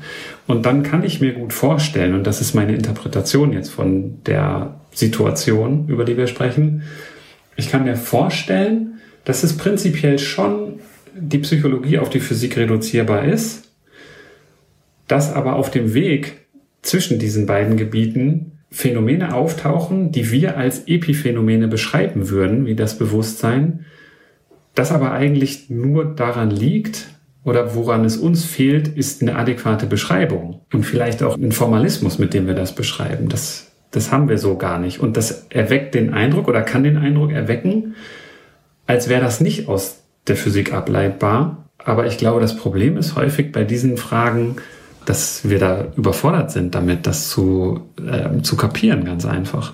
Es ist, es ist genau, ich finde es einen wichtigen Punkt, den du sagst, es ist ganz schwer auch sich vorstellbar. Es ist so wahnsinnig, wir haben Milliarden von Hirnzellen und äh, also sozusagen das runter zu deklinieren, es ist natürlich auch nicht möglich, da irgendwelche Vorhersagen zu machen oder die Bedingungen von so einem System zu einem Zeitpunkt komplett zu erfassen, die Dynamiken und Prozesse, die da insgesamt ablaufen. Deshalb kann man natürlich auch nicht entsprechende Ereignisse vorhersagen, weil es einfach zu komplex ist, wie du sagst, und man kann sich das unheimlich schwer vorstellen. Und auf der Ebene des psychischen, psychologischen äh, gibt es natürlich schon auch noch mal Qualitäten, die es auf einer anderen Beschreibungsebene vielleicht nicht gibt und komplexe Systeme sind natürlich grundsätzlich nicht vorhersagbar. Wenn jetzt allein schon, wenn ein Blatt von einem Baum fällt, ne, also. Ich glaube, wenn, wenn ich da kurz einhaken darf, ich glaube, es lässt sich beschreiben, aber eben nicht so, wie das in unserer Alltagswelt, in dieser linearen Welt, aus A folgt B und sowas, sondern ist genau die, die Mathematik, die dahinter steht, das sind dann halt einfach nicht lineare Gleichungen, die haben wir nicht im Blut, muss man so sagen. Deswegen haben wir auch nicht so ein intuitiv korrektes Verständnis von Wahrscheinlichkeit oder von Statistik und so weiter. Das ist nicht so, wie das evolutionär entstanden in unserem Nervensystem angelegt ist, glaube ich. Also das das ist meine Hypothese. Manche, die, die argumentieren, dass zum Beispiel in solchen superkomplexen Systemen dann Eigenschaften entstehen, die die Grundbestandteile eben an sich nicht aufweisen, was eigentlich irgendwie ziemlich banal ist. Ne? Also wenn ich ein komplexes System habe, natürlich hat es auf einer höheren Ebene dann andere Eigenschaften, die sich aber natürlich schon auch aus den Interaktionen und den Zusammenhängen dann wiederum ableiten lassen. Ne? Das ist das, was du ja sagst. Es ist halt eine komplexere Art von ja. Mathematik, die dem zugrunde genau. liegt. Und insofern insofern, also man nennt es dann Emergenz und sagt, da entstehen auf einmal Qualitäten und dann gibt es Leute, die sagen, da entsteht dann eben auch sowas wie Freiheitsgrade und das äh, würde ich dem auch widersprechen, weil ich auch sagen würde, es ist zwar für uns nicht erfassbar, aber im Grunde ist es natürlich einfach ein komplexes Systemchaos. Genau. Es muss nicht mal arg komplex sein sogar, sondern wenn wir dieses klassische Beispiel nehmen, zwei Wasserstoffatome, ein Sauerstoffatom ist Wasser, H2O. Wir kennen vielleicht noch aus dem Chemieunterricht Knallgasreaktionen, wir kennen Wasserstoff, wir kennen Sauerstoff, das atmen wir ein, das bindet an unsere roten Blutkörperchen und so weiter.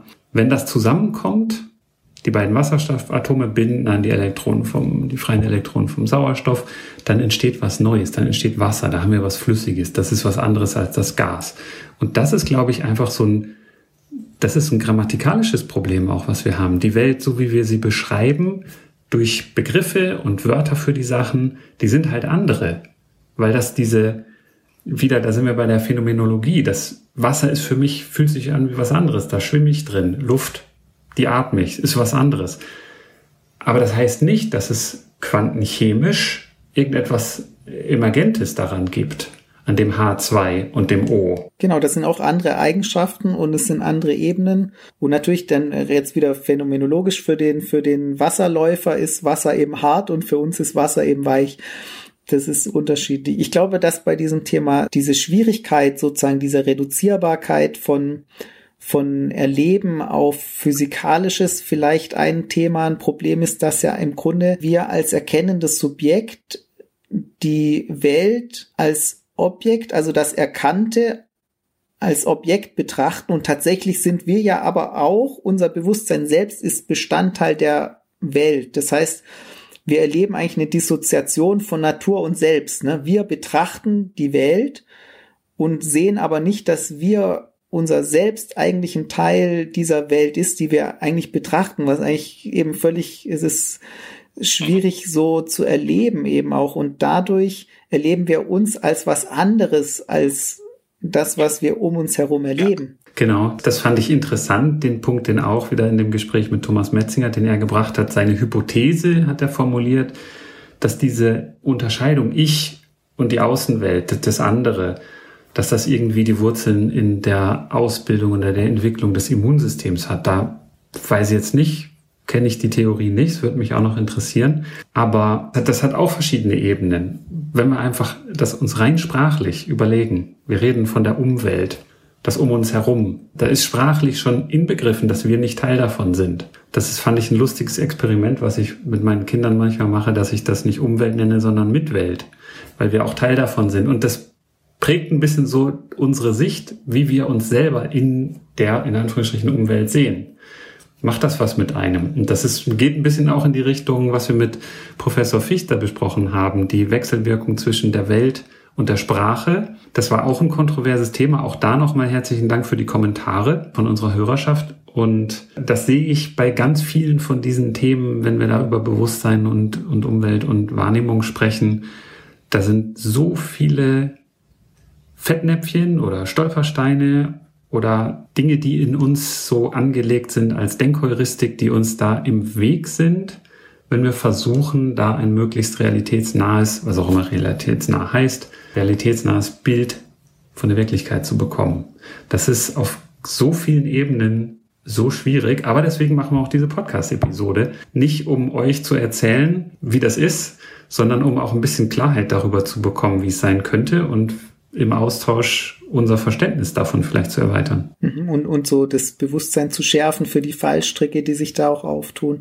Ich, ich finde auch nochmal, du hattest vorher auch den Begriff Epiphänomen erwähnt und ich glaube, das ist auch nochmal interessant und du hattest so in einem Halbsatz diese Experimente von äh, Libet erwähnt ähm, ich weiß gar nicht, was er für ein Landsmann ist. Weiß es jetzt eben auch nicht, deshalb seht es uns nach. Wir wissen nicht, wie man es korrekt ausspricht. Im Grunde geht es darum, der hat Experimente gemacht, bei denen es um die willentliche Entscheidung ging, einen Finger zu bewegen und konnte eben zeigen, um es kurz zusammenzufassen, dass sozusagen unser Gehirn schon weiß, dass wir uns entscheiden werden, den Finger zu bewegen, bevor wir bewusst wissen, dass wir es tun wollen. Was ja auch eigentlich völlig klar ist, dass es sozusagen vorbereitende, unbewusste Prozesse gibt, die dem zugrunde liegen, die dann einerseits dazu führen, dass wir denken, dass wir das tun wollen, aber sozusagen dieser Prozess der, der Initiation der Handlung eigentlich schon im Gange ist. Und da ist jetzt natürlich das Fingerbewegen nicht unbedingt äh, jetzt vielleicht ein repräsentatives Beispiel, wo man sagen würde, naja, es ist halt noch mal was anderes, ob ich entscheide, den Finger zu bewegen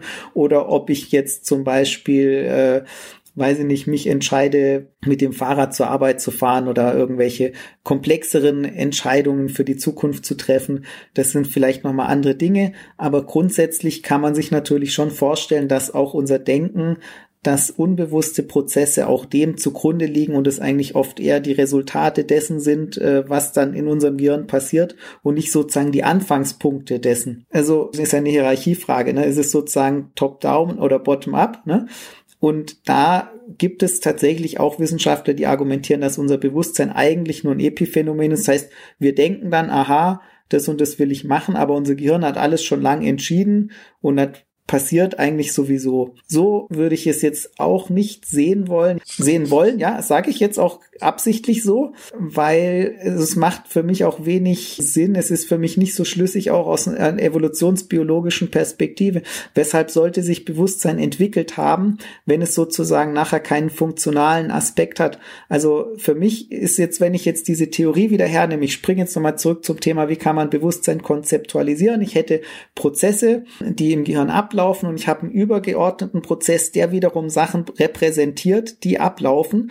Und es hat eine Funktion und diese Funktion äh, kann natürlich die Fehlererkennung sein, weil man dann zum Beispiel Schlussfolgerungen nochmal korrigieren kann. Man kann Dinge überprüfen und man kann komplexere Abläufe repräsentieren und es ist sozusagen wie so ein Kontrollmechanismus, den man dann einzieht ne, durch diese Repräsentation. Und das, das könnte der Nutzen sein. Und ich denke schon, dass der Nutzen von unserem Bewusstsein äh, durchaus vielfältig sein könnte. Also wir können ja viel komplexere Probleme lösen und ich glaube, dass unser Bewusstsein dazu beiträgt und dass es insofern eben nicht nur ein Epiphänomen ist. Das kann man unterschiedlich sehen. Eben tatsächlich ist es empirisch gar nicht mal so ganz klar. Aber für mich ist es jetzt rein von der Funktionalität würde es dafür sprechen. Und es ist natürlich schon auch noch mal was anderes, ob ich jetzt gucke, ob jemand einen Finger bewegt, ne, oder ob jemand sich dazu entscheidet, weiß ich nicht, einen Marathon zu laufen oder irgendwelche komplexen Entscheidungen vielleicht trifft, wo er vielleicht auch lange drüber nachgedacht hat und wo das Nachdenken vielleicht tatsächlich einen gewissen Einfluss auf das hat, was am Ende dabei rauskommt. Also ich glaube schon, dass unser Denken in gewisser Weise eben durchaus doch dann relevant ist und nicht nur ein Epiphänomen. Es ist auch wieder, hängt davon ab, was meint man denn mit Denken oder Nachdenken? Und ich habe neulich ein oder auch zwei Paper gesehen, die habe ich, das kannte ich so noch nicht. Das fand ich aber enorm spannend. Ein Versuch, äh, so das Phänomen Bewusstsein, das Konzept Bewusstsein dadurch zu erklären, dass man annimmt, dass das Gehirn so eine Art Predictive Modeling macht, also Vorhersagen und dass quasi die Aufmerksamkeit, die wir oder was wir erfahren, als ich richte meine Aufmerksamkeit auf etwas, dadurch entsteht, dass das prädiktive, das vorhersagende Modell der Wirklichkeit einen bestimmten Fehler überschreitet. Und dass so zwei Richtungen Wirklichkeit und was auch immer am anderen Ende ist, im kartesianischen Theater, der kleine Kranführer, der dann da kurbelt, dass zwischen diesen Ebenen, das ist jetzt natürlich nur bildlich gesprochen, dass da so ein Fehlerabgleich passiert und dass unser Bewusstsein quasi, dass das eigentlich nur ein Wort dafür ist, dass man da irgendwie die Fehlermargen des eigenen Modells von der Außenwelt, ja, dass man quasi die Fehlerbalken erfährt auf eine bestimmte Art und Weise. Ich, ich habe es noch nicht ganz kapiert. Ich verlinke die beiden Paper auch gern mal in den Show Notes und es würde mich sehr interessieren, ob da jemand was zu sagen kann. Eins ist auch unter anderem von Thomas Metzinger. Ich hake gerade noch mal ein bei dem Punkt. Also was auch noch interessant ist, dass tatsächlich auch dieses Gefühl von willentlicher Verursachung, da gibt es auch Experimente von Wegner und Wiedle, ich weiß nicht, ich habe das vor langer Zeit gelesen, deshalb ist es schon weit weg, aber die ermitteln dann verschiedene Faktoren, die dazu führen, dass wir ein Verhalten, eine Handlung als bewusst hervorgerufen erleben. Und das sind so Faktoren wie Vorzeitigkeit des Gedankens vor der Handlung, die Verträglichkeit von Gedanke und Handlung und dann noch die Exklusivität des Gedankens als Auslöser für eine Handlung. Und die können auch in einem Experiment zeigen, dass man diese Faktoren auch manipulieren kann, so dass ich dann eben Dinge als bewusst gehandelt erlebe, die gar nicht von mir gehandelt wurden. Die Zuschreibung von, von uns selbst als Agenten des Handelns, die kann eben auch beeinflusst werden und ist eben wahrscheinlich zum Teil einfach eine Illusion. Ne? Das hat er ja auch daraus geschlossen, aus, aus diesem Modell. Auch basierend auf Libet. Ich habe es nochmal nachgeschaut, er ist Amerikaner, von daher wahrscheinlich Libet oder Libet. Genau. Also es ist tatsächlich so, dass auch dieser Zusammenhang zwischen wir, wir denken und entscheiden und handeln und unserem Handeln nicht so eng ist, wie wir denken, sondern oft ist wahrscheinlich unser Denken einfach eine Erklärung für das, was wir dann einfach sowieso schon tun und eine Rechtfertigung. Und da gibt's auch viele Experimente, die das zeigen und es ist auch meine eigene Erfahrung in verschiedenen Zusammenhängen, dass eben dieses bewusste Handeln oft nur eine nachträgliche Erklärung. Es gibt zum Beispiel auch spannend sind diese Split-Brain-Experimente, Geschichte von Sperry. Weiß nicht, ob das die Hörer kennen, dass man äh, früher tatsächlich auch bei ähm, Patienten zum Beispiel aufgrund von einer generalisierten Epilepsie den Balken, also diese Verbindung zwischen den beiden Hemisphären des Gehirns getrennt hat. Und äh, was dann passiert ist, dass man praktisch wie auch zwei getrennte Bewusstseine dann eben hat, künstlich erzeugt sozusagen. Also zwei Agenten, die sich dann eben auch widersprüchlich verhalten, so dass eine Hand das Hemd zuknöpft und die andere wieder auf als Beispiel. Ne? Und das ist noch ganz interessant. Ja, das sind ja, da gibt es einige so Experimente, gerade um das Thema Selbstbild, Selbstwahrnehmung, Bewusstsein und so weiter, die so neurophysiologisch eher begründet sind oder auch psychologisch oder auch mit, mit bildgebenden Verfahren und so weiter. Und ich glaube, wir können da natürlich jetzt auch im Rahmen von so einer Podcast-Episode, uns interessiert das Thema und wir können da viel drüber lesen und viel drüber schwätzen. Aber es soll ja auch irgendwie Konsequenzen für uns haben. Oder an sich, wenn man wirklich, wirklich drüber nachdenkt über das Thema, dann hat das wichtige Auswirkungen. Von daher ist das für uns auch nicht so eine einfach eine, eine kognitive oder akademische Fingerübung, sondern das hat ja wirklich auch Auswirkungen auf unser Leben, wenn wir es ernst nehmen. Wobei ich da auch sagen würde, eben wenn wir jetzt drüber nachdenken, wenn wir jetzt sagen, also wir kommen jetzt an den Punkt zu sagen, es gibt eben viele Punkte, die einerseits klar dafür sprechen, dass wir viel weniger frei sind, als wir glauben es zu sein. Also das ist ein Punkt, der ist relativ äh, gut gesichert, ne? würde ich jetzt sagen. Ist, da gibt's auch schon viel Augenscheinevidenz und wenn man tiefer drüber nachdenkt, also dass die Möglichkeiten der Freiheit sehr viel eingeschränkter sind, als man in der Wahrnehmung erlebt, das ist äh, relativ ja, nachvollziehbar, finde ich, wenn man länger drüber nachdenkt. Die Frage ist natürlich, ob es dann überhaupt noch Freiheitsgrade gibt, wenn diese Freiheitsgrade Zufall, der, der Zufall sind, äh, den wir eben beschreiben können äh, im quantentheoretischen Bereich.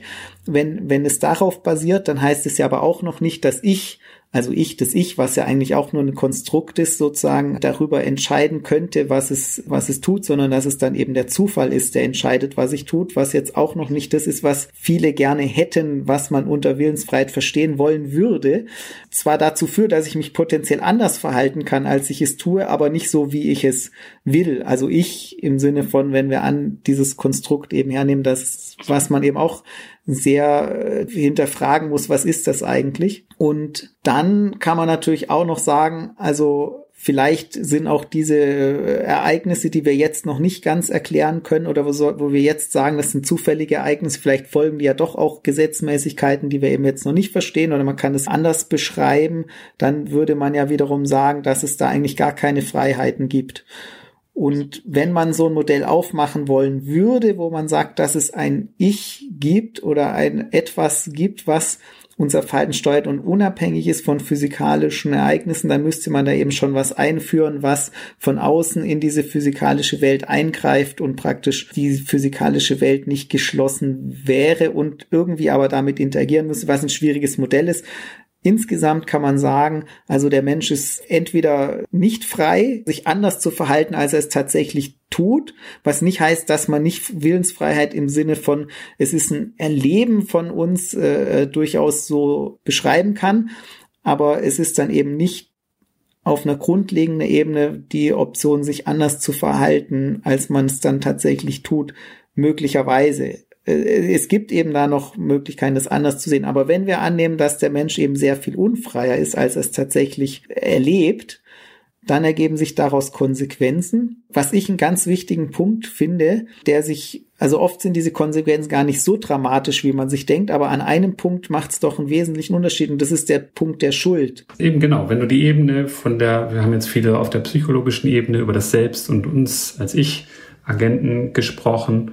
Wenn du das noch hochskalierst auf soziologischer Ebene, gesellschaftlicher Ebene, dann hast du die Frage der Schuld zum einen und aber auch so der äh, generell so der Politik, des Miteinanders, der Gesellschaft, der Freiheiten auch äh, in der Demokratie. Da haben die Menschen sich seit Hunderten von Jahren schon Gedanken gemacht. Sind wir Menschen frei? Haben wir Freiheit? Oder nicht? Und wie beeinflusst die Freiheit des einen, des Individuums, die Freiheiten von anderen und so weiter? Also es, es hat auch da Konsequenzen in den Demokratien, in denen wir leben. Und eben, ohne dass wir jetzt eine fixe Idee davon haben oder eine fertige Idee davon haben, ob das jetzt tatsächlich so ist, dass wir nicht frei sind oder nicht. Das Gefühl habe ich schon. Und ich wüsste nicht, wo diese individuelle Freiheit ins Spiel kommt. Aber das mag meine persönliche Ignoranz sein. Aber eben genau, da muss man sich dann wirklich konsequent drüber Gedanken machen, was bedeutet das jetzt für die Schuldfrage in der Justiz? Ja, also weil ich finde jetzt, so sagen wir, wir gehen auf diese gesellschaftliche Ebene und so weiter, dann oft sind ja diese Fragen sehr theoretisch, weil am Ende, also wenn ich jetzt ähm, das Gehirn als einen Biocomputer ansehe, der bestimmten Gesetzmäßigkeiten folgt und zu bestimmten Rechenergebnissen, ich formulieren es jetzt mal sozusagen, kommt. Das bedeutet ja nicht unbedingt, dass er deswegen jetzt nicht auch erfolgreich an Entscheidungsprozessen partizipieren kann. Also eine Demokratie setzt ja nicht voraus, dass ich jetzt sozusagen völlig unabhängig und frei mich entscheiden können muss in dem Sinne, als dass ich zum Beispiel nicht mehr das Produkt meiner vergangenen Erfahrungen, Erlebnisse, die Summe von biologischen, äh, meines genetischen Materials und so weiter bin, davon kann ich mich ja gar nicht frei machen. Also, also eine, so eine absolute Freiheit kann es gar nicht geben. Und im Ende spielt es gar keine Rolle, ob da noch für mich so ein Quäntchen reinkommt, wo ich tatsächlich mich anders verhalten könnte, als ich es tue oder eben nicht, sondern dieser Biocomputer hat die Möglichkeit und das Recht, seine Rechenergebnisse mit einzubringen. Ja, Wäre da nicht rein theoretisch gesprochen auch, wenn ich den Anfangszustand kennen würde von diesem Biocomputer und deterministisch denke, dann wäre ja die ganze Umwelt und die Geschichte, die Werdensgeschichte wäre ja auch determiniert. Das heißt, wenn ich diese deterministische Welt sich zugrunde lege, dann ist es egal zu welchem Zeitpunkt. Dann determiniert Punkt, Zeitpunkt A den Zeitpunkt B und so weiter ad infinitum. Das heißt, es macht schon einen sehr großen Unterschied, ob ich sage, da kommt noch ein Quäntchen Freiheit rein oder nicht. Also das kann man schon so, so sagen, dass es einen Unterschied macht. Und ich finde dann eben vor allem dahingehend äh, in diesem Thema Schuld. Ne? Du hast schon recht, ne? es macht wahrscheinlich für viele einen Unterschied zu sagen, ist das alles vorherbestimmt oder gibt's da Freiheit? Ja, so Minority Report mäßig. Habe ich neulich wieder geschaut. Ja, da hast du schon recht. Das kann man natürlich so erleben, dass das einen großen Unterschied macht. Für mich macht's halt den Unterschied dahingehend, dass ich dann eben nicht mehr sagen kann, also sowohl auf individueller als auf kollektiver Ebene, naja, Philipp, da hast du jetzt was falsch gemacht, das ist deine Schuld. In, in dem Sinne, wenn ich jetzt das als ein Biocomputer sehe und der macht etwas falsch, dann kann ich ja immer noch sagen, der ist schuld an etwas, aber dieses Schuldsein verliert eben diese Qualität von ja. etwas Bösem, Absichtsvollen, sondern in dessen, in dessen Software oder Hardware irgendwo ist. Nicht mal unbedingt ein Fehler. Ich also kann ja sagen, ich habe richtig gerechnet, aber die Konsequenz daraus, und das ist dann nämlich eine Wertung von der Konsequenz daraus, das ist kein gewollter Zustand, das ist aber eine normative Einschätzung. Der Mensch ist tot, aber ich habe ja nur richtig gerechnet. Ich habe abgedrückt oder auf den roten Knopf gedrückt da.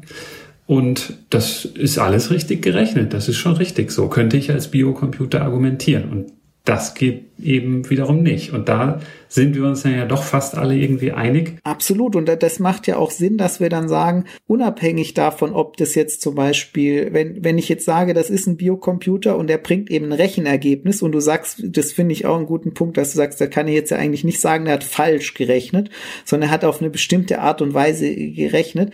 Und dieses Ergebnis ist möglicherweise eben dieser Interaktion auf der anderen Ebene von uns nicht zuträglich und die Regeln, die wir verabredet haben im Zusammenleben, und es macht ja durchaus Sinn, dafür müssen wir ja gar nicht die Möglichkeit haben, anders handeln zu können, als wir es tun, aber wir können uns ja trotzdem fragen, wie wäre das Zusammenleben besser und dafür verschiedene Regeln etablieren und ja. dann auch überlegen, wenn bestimmte Verhaltensweisen auftreten, was können wir tun, damit diese eben weniger oder nicht mehr auftreten oder dass eben das unser Zusammenleben nicht mehr stört. Aber dann hat man sozusagen eher dieses Thema von, wie können wir eben eine bestimmte Software anders programmieren. Und da ist es auch schon, wenn man von Software und Hardware spricht, ist schwierig. Ich mache es jetzt aber absichtlich sozusagen, um ja. diese Analogie aufzumachen, dass man sich halt vorstellen kann, eben weil, weil bei Software kann man sich eben vorstellen, dass es eben ein Prozess ist, der determiniert ist. Ne? Man kann es auch konkret sagen,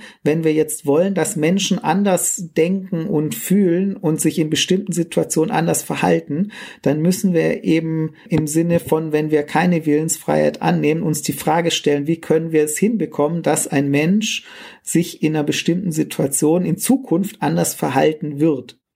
Und dann bekommt natürlich das Konzept Strafe einen anderen Gesichtspunkt, weil es stellt sich ja nicht die Frage von, ich bestrafe jemanden, weil er schuld ist, sondern es kann sich höchstens die Frage stellen, könnte ich durch eine negative Rückmeldung oder durch, durch eben sowas wie Strafe erreichen, dass sich in Zukunft jemand anders verhalten wird. Ja, das ist ja eigentlich eine ganz aktuelle Justizfrage. Und wenn man das sich betrachtet, ich, ich bin kein Jurist, ich habe da keine Ahnung von eigentlich, aber die Frage existiert ja, Täter, Täterin hat jemand umgebracht. Ist die Person schuld? Also sagen wir, es war vorsätzlich. Wie kommt dieser Mensch eigentlich dazu, diesen Vorsatz zu fassen? Und dann kann man ja auch, und wahrscheinlich ist es auch nicht falsch zu argumentieren, das Leben, die Lebenssituation, die Umstände, die zu diesem Mord geführt haben, sind ein Resultat des Umfeldes und der persönlichen Disposition, wie auch immer man da jetzt ins Detail gehen will.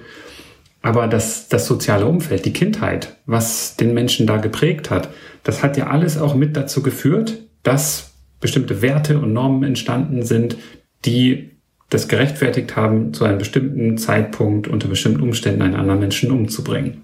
Wer ist da schuld? Zu wie viel Teilen? Und was kann man dagegen machen? Und du hast gesagt, ja, wir wollen irgendwie uns ja auf ein Wertesystem verständigen, wo wir alle mit an Bord sind. Aber das beginnt ja quasi schon, oder das kann man irgendwie gar nicht so auf individueller Ebene betrachten, sondern eben, das ist das Miteinander, gesellschaftlich. Aber das ist dann auch schon wieder, merke ich auch gerade, das ist auf einer anderen Ebene, auf der wir jetzt diskutieren, als haben die Naturgesetze irgendwo ein Eingangstürchen für freien Willen gelassen und ist die Welt determiniert. Aber das ist jetzt so quasi die, die Alltagswelt, die wir erfahren im Miteinander, im zwischenmenschlichen Miteinander. Ich will nicht umgebracht werden. Ich will ja weiterleben. Und, und dann wäre aber eben schon die Frage sozusagen, wenn jetzt jemand jemanden umgebracht hat, wie gehen wir damit um? Und wenn ich jetzt sage, wenn ich davon ausgehe, ne, dass wir eigentlich nur das Ergebnis sind von verschiedenen Prozessen, die in der Vergangenheit passiert sind, von, von unserer Biologie, ne, also sozusagen, wenn wir nur das Resultat sind von Dingen, äh, die davor passiert sind, dann kann ich natürlich insofern nicht sagen, ich bestrafe jetzt jemanden, damit es ihm richtig schlecht geht und dann geht's mir wenigstens besser, sondern die Frage, die sich ja dann eigentlich nur stellt, ist, da ist sozusagen eine Person, die sich nicht so verhält, wie wir das wünschen. Und unser Ziel ist ja dann zu erreichen, dass er sich anders verhält in Zukunft. Und dann ist Strafe eben nicht dieses persönliche, der hat sich schlecht verhalten und deswegen kriegt er jetzt auf die Mütze, sondern dieses Bestrafen kann ja nur dann sinnvoll sein, wenn es einen funktionalen Aspekt hat im Sinne von, es kann eine Verhaltensveränderung bewirken. Und dann muss man sich natürlich fragen, was sind die richtigen Mittel? Und äh, das heißt ja nicht, dass wir niemanden mehr bestrafen dürfen. Ne? Das ist ja manchmal so ein bisschen, was Leute dann unterstellen wollen würden, wenn man sagt, na ja, wenn, wenn ich mich hier gar nicht anders verhalten kann, als ich es tue, dann dürfte er mich auch gar nicht dafür bestrafen für das, was ich mache, weil ich kann ja gar nichts dafür. Und so ist es ja nicht. Wir können durchaus jemanden dafür bestrafen, für das, was er macht, weil wir ja damit erreichen wollen, dass er sich in Zukunft anders verhält. Das ist absolut legitim. Es ist halt nur ein anderer Kontext und es, es, hat eine andere Konnotation. Ich bestrafe jemanden nicht dafür, weil ich ihn einfach für grundübel, böse und sonst was halte, sondern ich bestrafe ihn deswegen, weil er eben nicht so funktioniert, die psychischen Prozesse nicht so, ab, so ablaufen, dass sie mit unserer gesellschaftlichen Zusammenlebensordnung nicht verträglich sind. Und ich glaube, ich verwende jetzt soziologische Begriffe und solch, solcherlei völlig falsch. Das ist ähm, jetzt schon mal an die Hörer, bitte schreibt uns das. Wir, das ist sicher so, wir sind nämlich keine Soziologen und äh, wir sind auch keine Philosophen. Jetzt gerade auch ähm, in, in dieser Folge werden wir viele Begriffe auch nicht ganz präzise verwendet haben, manchmal sogar völlig falsch. Ich sag's schon mal jetzt. Genau, und es hängt natürlich auch voll davon ab, in welchem Justizsystem wir uns bewegen. Ich, es gibt nämlich auf dieser heutigen Welt sicher Justizsysteme, die Menschen dafür strafen, dass sie böse sind. In Anführungsstrichen böse sind, was auch immer das heißt. Also eben, es gibt alle möglichen Justizsysteme und diesen Justizsystemen liegen bestimmte Grundannahmen zugrunde. Und wenn wir die hinterfragen, müssen wir uns auch das zu Ende denken und fragen, was hat das für Konsequenzen? Und die eine Frage ist, was für Konsequenzen folgern wir aus Verhalten, was entstanden ist oder gewählt wurde, frei gewählt wurde? Das ist dann vielleicht gar nicht so wichtig. Wobei das ist dann, es ist auch eine komplexe Geschichte. Ich, ich weiß nach wie vor nicht, wie ich da wirklich sinnvoll drüber nachdenken kann. Habe ich auch bisher zu wenig gemacht. Ich sehe nur, dass es zusammenhängt. Und ich sehe, dass es, dass in den Bereichen diese Grundfrage über den freien Willen wichtig sind. Aber das muss ich dahingehend offen lassen und wäre natürlich interessiert dran, Leute, die da schon viel drüber nachgedacht haben.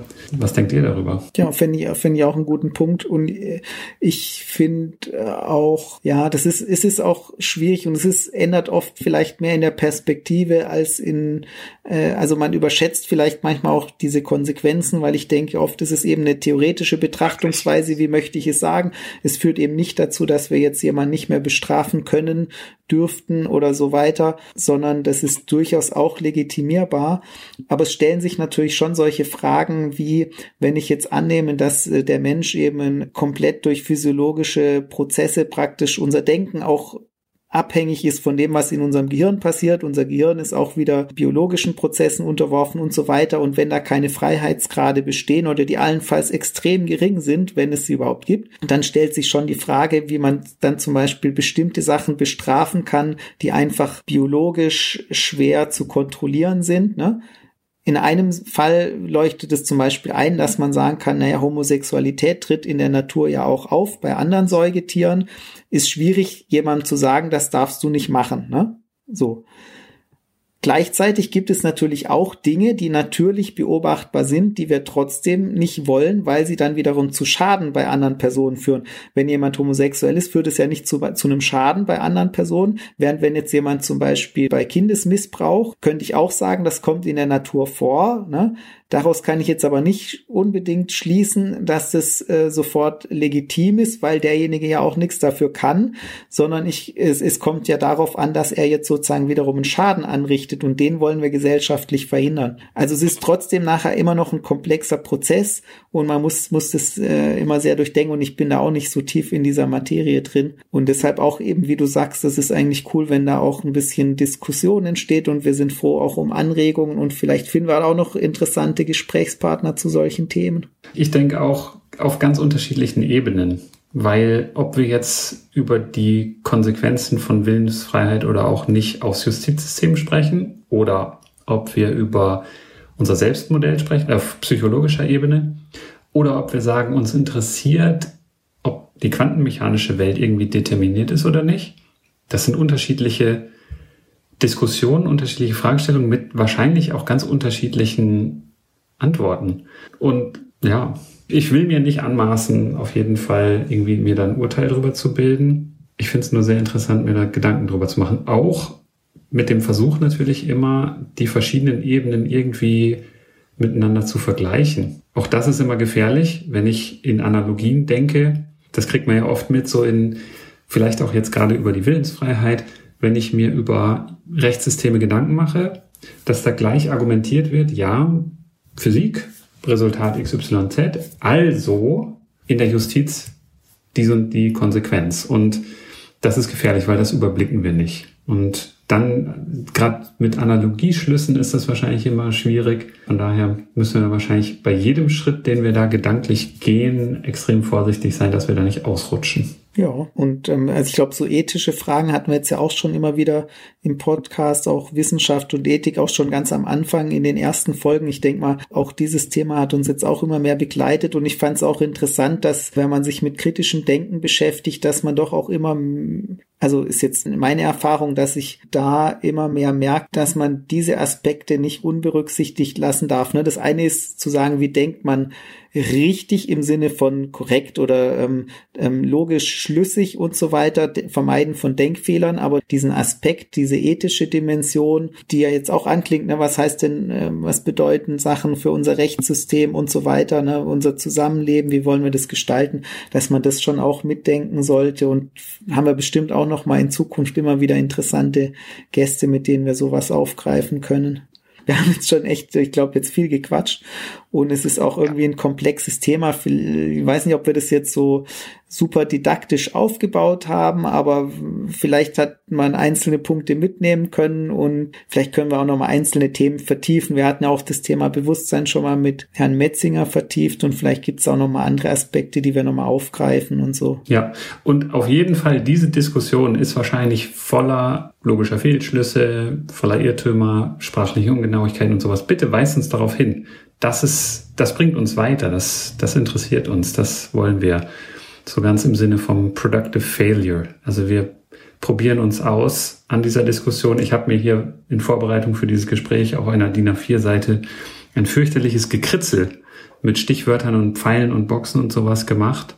Das ändert sich jetzt vielleicht ein bisschen und ich würde mich freuen, wenn ich das noch ein bisschen erweitern kann um bestimmte Ansätze, weil ich komme da an vielen Ecken und Enden überhaupt nicht weiter. Meine Expertise ist sehr punktuell nur in einzelnen Bereichen.